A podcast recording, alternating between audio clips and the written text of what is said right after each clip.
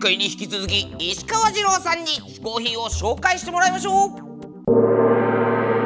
僕の嗜好品2つ目はですね実はこれなんです。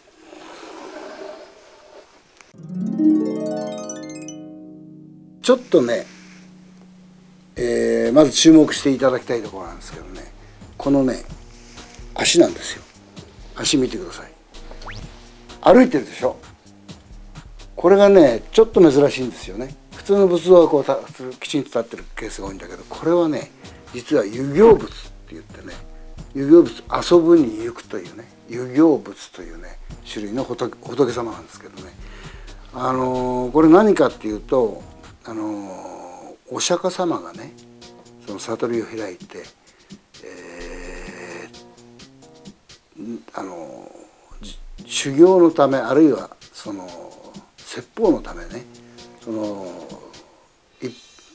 なんていうか天井から下界へこに降りてくる瞬間の一歩を踏み出したとこっていうふうに言われてるんですよ。でこれはね、えー、タイのあのご存知と思いますけどタイのねスコータイっていうね遺跡があるんですけどそこにはスコータイ王朝という王朝がね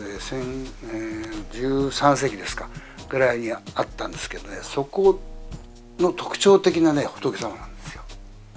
そこにあるあのよく見るスタイルで、えー、他にはあんまりないんですよね。で実はねこれはね木彫りのね仏様ですけどね、えー、別に高価なものでも貴重なものでも何でもないんです。これ後ろを見るとここにね1600バーツって書いてあるんですけど。これ何かっていうとねあの実はね遺跡にいろんなお店が出てるでしょ。そこでねおばさんがね地面にこれいくつか並べて売ってたもんなんですよ。でパッと僕これとあの見せてもらった時ねうまいなと思ったんですよね。木彫りの一本の木から削り出したんですけど誰が彫ったか全くそんなことはあの関係ないものだけどそのすごくうまいなと思ってね、えー、思わず1600バーツだから5000円ぐらいか。5000円ぐらい出して買ってしまったんですよね。仏像なんて買ったの生まれて初めてなんです。実はねそのこの仏像はねここから来てるんですよほらこれ近所のねあのお寺にあった遊行仏なんですけどこれからねこれを見てこれを彫ったことは間違いないんですよね。でこれももちろんねオリジナルじゃなくてオリジナルに忠実に作ったブロンズ製なんですよ。でこれもスコータイの寺院にあるんですけどねそれでこれを見た後だったんでねこれのなんか素晴らしさっていうかお土産品にしてはすごいなと。でお土産にしてもちゃんとしたお土産で売ってるもんじゃなくてなんかあの地面地面の上にこれをポンとこ並べたって売ってるようなそんなもんですよね。だから何の価値もないもんなんだけど僕はね見てるうちにねすごくうまくできてるなと思ったんですよ。それで思わず、えー、買ってしまったんですけどね。実はこれ手が折れちゃってね今あのくっつけてるんですけどね。えー、そそんなもんなんですけどね。あのこうやって見るとねこのなんていうの？これ着てるその衣のねそのちょっと感じとかねそのこの肩の生めかさしさとかこれほらオリジナルにすごく似てるでしょ？ということでこれ僕は認めてるんです。もう毎日毎日見るような仏像ばっかでねまあ初めはそんなに興味なかったんだけどしまいには仏像がすごく面白くなってきちゃって特にこの遊行仏を見た後ちょっと遊行仏にこだわってここから先何日間か見てみようかなと思って。それでその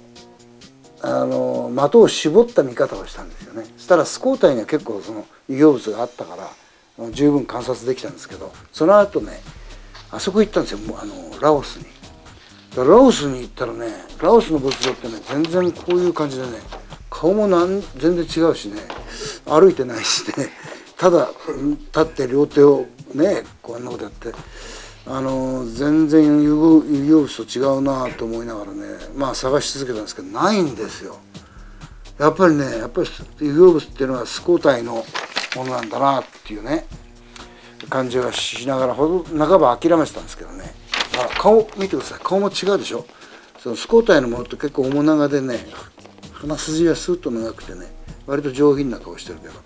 あのラオスの仏像ってすごくひょうきんなんですよね。それでこれはこれでまたすごく面白いんですけどあの同じ仏像でも、まあ、隣同士の国だけどもう顔もね形も全然違うとこがすごく面白いんですよね。それでまあラオスでは半ば諦めて、えー、物はないなと思いながらいろいろ見せたんですよでまああのお寺に行くとねこんな形でね仏像がたくさん並んでるんですよでもう本当に歩いてるとそこその辺に仏像がたくさん立ってるの。でもまああのー、なんか持ってきたくなっちゃうなっていうぐらいよくできたのもあるけど 仏像持ってくわけいかないんでね。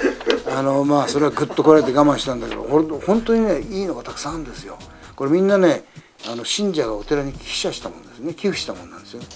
それでだから非常にお寺としては大事にしてるもんなんで、えー、でもね触っても平気なんですよ。触らせてくれる。で抱っこしても別に何にもやらない。そのぐらい身近なもんなんですね。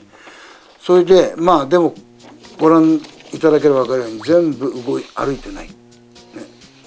それで、えー、まあラオスにはあんまりウォーキングブッダはないんだと。有用物はないんだと。半ば諦めていたところあるお寺にですねとっても綺麗な有用物がいたんですよ。それはこれなんです。で僕はねこのこれはね大きさはねこのぐらいでしたね。このぐらい。こんな小さいもんですよ。でもあの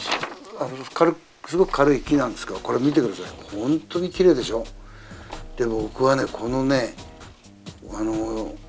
ブッダを見つけた時ねちょっとねしばらくしばらくその場からね動けなかったぐらいね本当にねあの衝撃を受けてこんな綺麗な仏像があるんだと思ってね思わず暗い中で写真を撮っちゃったんですけども足の部分ですね。ねちょこっと動き始めてるでしょ？ねこっちは動いてないですよね。あこれが足ですね。それとえー、っと仏像全体を横から撮ったもこんな感じなんですよ。全体のプロポーションがね。でこれも見事な遊行物ということでね。あの仏像っていうのはまあアジアの国々に行けば本当にたくさんあるけどでもまあなん普段我々にもあんまりそのなんか身近なものじゃないですよね仏像って。ただやっぱりねああいうその仏教文化が非常によく残ってる土地を見るとやっぱり仏像から離れないみたいなことがあってねやっぱりやっぱり見たくなるんですよね。でその時なんか一つねテーマを絞ってね、えー、見るっていうことはね結構その仏像に対する興味をちょっと増大させるちょっと膨らませる、えー、見方かなっていう思いました。僕の場合はそれが遊行物という形で、えー、1600バーツの約5000円のお土産の遊行物今今でも大事にしてます。続いては私小宮山由比がおすすめの本を紹介する新小宮山書店のコーナーです。本日も本を持ってきてください。配達係さんどうぞ。あまじがめじ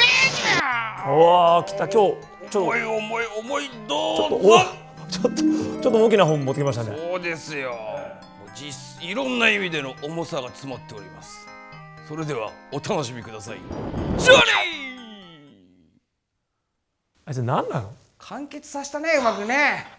何なんだろうな逃げ切ったね。別に本当俺がここから出せばいいだけなんだよいやいやいやいやここにあればこうやるからいいんだけどね。さあというわけで、えー本日紹介する本はですね「ロッククロニクルボリューム1ということで、1985から1987オルタナティブの時代、いいじゃない。まあ、これはいわゆるロック紹介本なんですけどもほうほうほう。1985年から97年という、まあ、ロックの世界で本当にいろんな新たなムーブメントが起こった、まあ、時代の激動ですよ。激動の時代を紹介している、ちょうど僕がこれね高校生大学生ぐらいのはいはいはい僕がホフディランデビューしたの96ですからまさに本当、えーデビューしたあたりまでの10年ですよね。でこれも表紙からほらビョークでね。うねど真ん中に。プリンス、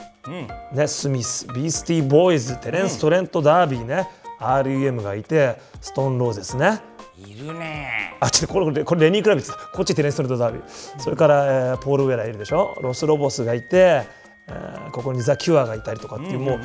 これだけでなんかすごいワクワクする。オールスターですよ。オールスターいろんなのがね。で裏見るとほら今度はオアシス。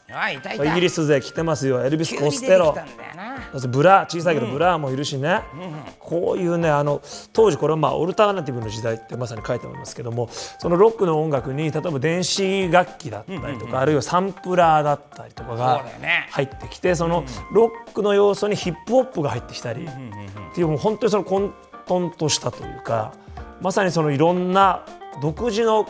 えーロックを独自の解釈でみんながオルタナティブにいろんなことをやっていくような時代だったんですクロよね。スオーバーとか言ってね。クロスオーバーとかね、ミックスチャーとかっていうその本当にだからまあすごくなんだろうロックの世界が一番こう華やかで面白かったような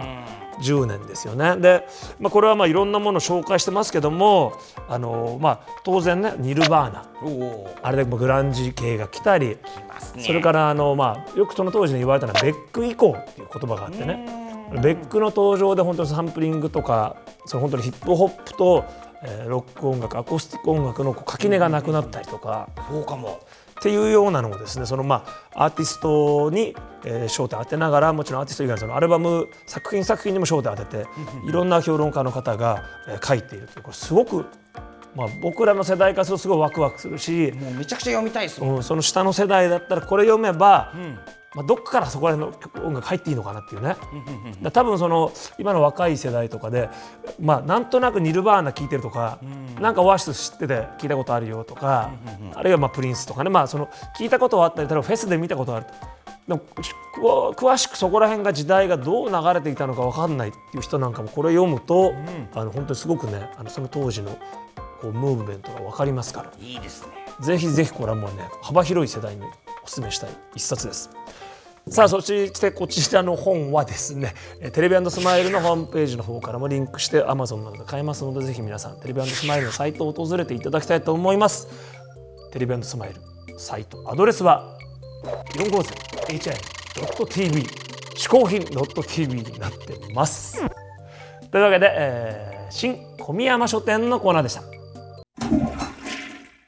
毎回ゲスト日本古来の嗜好品こけしにしてしまうこけしマシーンのコーナーですけども今回のゲスト石川二郎さんをこけしにしてしまいましょう。さあ石川二郎さんのこけしこけしマシーンスタート。渋いですからね。どんなこけしになるのか。あ結構なんかこの目の感じとかちょっと優しげな感じ似てるんじゃないですか。石川二郎さんのこけしゲットだ。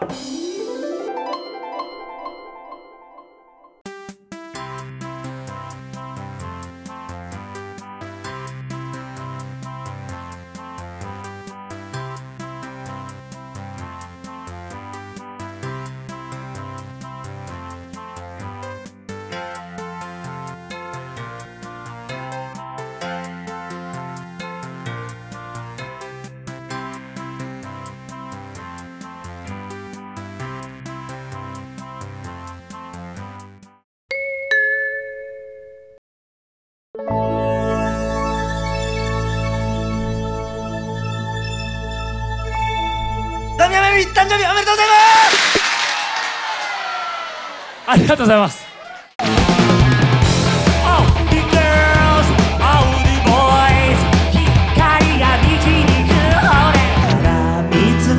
この世界のように